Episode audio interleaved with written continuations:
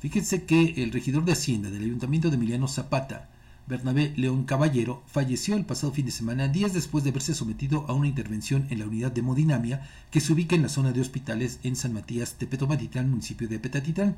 Mediante un comunicado emitido el pasado 16 de enero, el gobierno del estado presumió como un hecho histórico esa primera cirugía de angiografía coronaria gratuita de ese hombre de 53 años de edad en la nueva unidad de hemodinamia.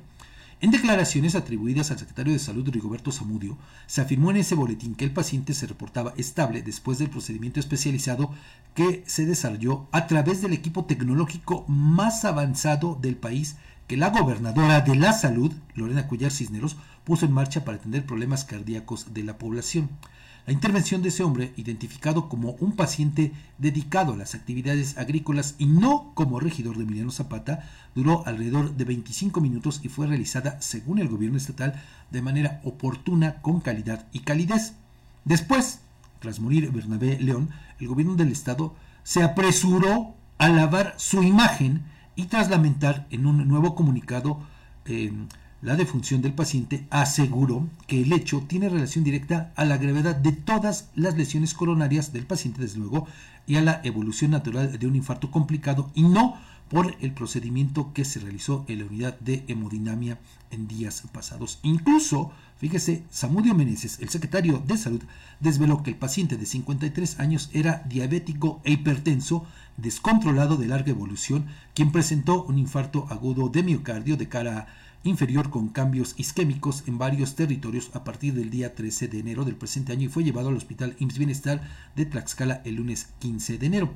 El secretario de Salud abundó que en atención inmediata a su salud, al día siguiente fue llevado para un procedimiento de angiografía diagnóstica en la unidad de hemodinamia, donde se observó una extensa enfermedad en todas las arterias coronarias y dada la severidad anatómica del paciente y del caso, el tratamiento de elección fue realizar cirugía de corazón abierto en próximos días. Sin embargo, el pasado jueves por la noche, en el hospital IMSS Bienestar, el paciente presentó nuevamente un dolor torácico y cambios de un preinfarto inferior en falla cardíaca aguda y arritmia mortal. Pues lamentable que haya perdido la vida este eh, regidor de Emiliano Zapata, pero mire, aquí lo que llama la atención, digo, desde luego que es lamentable, es triste que se pierda una vida, pero mire, cómo en medio de todo esto, el gobierno, pues con ese afán protagonista, porque yo no le puedo llamar de otra manera, presume esta operación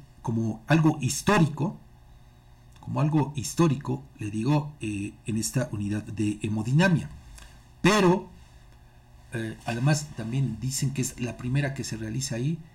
Pero después, cuando se da el deceso de esta persona, de inmediato salen con este nuevo comunicado a lavarse la cara, a lavarse las manos, ¿no? Algo que a mí no deja de llamarme la, atención. Por supuesto, es que a lo mejor no habría ni necesidad del comunicado. O sea, perdón que lo diga, pues, pero... Yo creo que no. Pues porque, digo, eh, sabemos además que eh, pues en una intervención como esta... Claro. Pues... El, eh, Hay muy alto riesgo, ¿no? Sí. Pero, le digo, por algo, el gobierno del Estado salió de inmediato, le digo, con este comunicado, a lavar su imagen. Decir que no fue producto de una mala atención. Claro. No somos médicos para tener la certeza de que fue así. Sin embargo, la conseja popular, ¿qué nos dice Fabián? A explicación o pedida. Confesión obligada. Ahí está. ¿no? Pero, eh, pues le digo, desafortunadamente, pues eh, esta persona falleció enviamos nuestro más sentido pésame a sus familiares y amigos.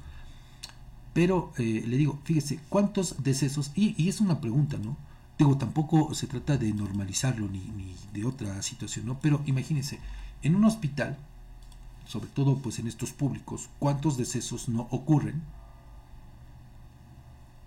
Y no hay ninguna explicación por parte de las autoridades, ¿no? Aquí, digo, fue acaso por eso para lavar la imagen de la gobernadora de la salud? Es pregunta, ¿eh?